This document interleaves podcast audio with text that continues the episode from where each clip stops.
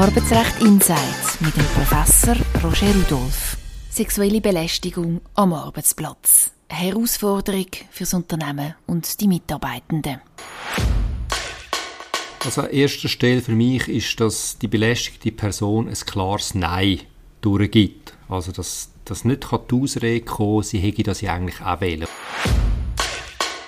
Jetzt angenommen, es kommt so eine Beschuldigung rein, wie soll dann der Arbeitgeber reagieren oder was ist er verpflichtet, zum sofort zu unternehmen? Da muss man vor allem mal schützen. Das heißt, dass man unter Umständen dort potenzielle Täter und Opfer muss trennen, vielleicht, oder mindestens muss Weisungen erteilen.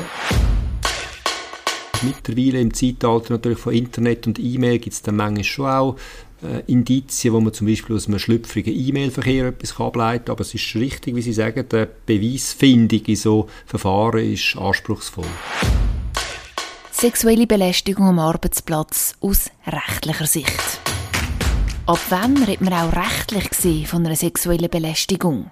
Was für verschiedene Arten gibt es und wie verhalten sich sowohl das Unternehmen wie auch die Mitarbeitenden am besten in so einem Fall? Antworten auf all diese Fragen gibt es im neuesten Podcast von Arbeitsrecht Insight.